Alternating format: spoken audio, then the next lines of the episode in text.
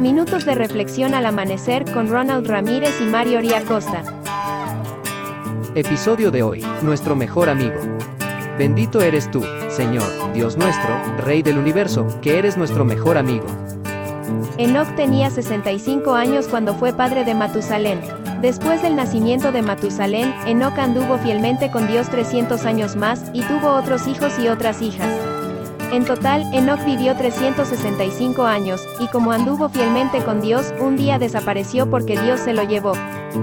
Génesis capítulo 5, versículos 22 y 24. Nueva versión internacional. Qué hermosa experiencia debe haber sido ese andar diario con el Señor, esa amistad, confianza y compañerismo que creció entre ambos fue tan grande que el Señor vio que no quería separarse más de él y lo llevó a su morada. De ese momento hacen ya muchos años y seguro en el cielo siguen siendo amigos igual. Enoch vivió en un mundo corrompido y lleno de violencia y maldad, sin embargo, era un hombre justo en su generación y a pesar que mantenía una relación estrecha con su creador, era un ejemplo de obediencia para sus contemporáneos. Hablaba a otros del plan de salvación y profetizaba de la venida del Salvador quien cargaría sobre sí el pecado de la humanidad. El texto menciona que después del nacimiento de Matusalén, Enoch anduvo fielmente con Dios 300 años más. Esto nos da a entender que antes de engendrar a Matusalén también era un hombre era fiel y obediente.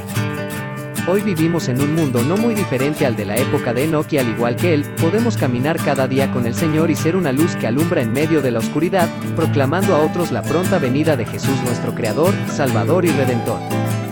Que el Eterno te bendiga y te preserve, que el Eterno ilumine su rostro hacia ti y te otorgue gracia, que el Eterno eleve su rostro hacia ti y ponga paz en ti.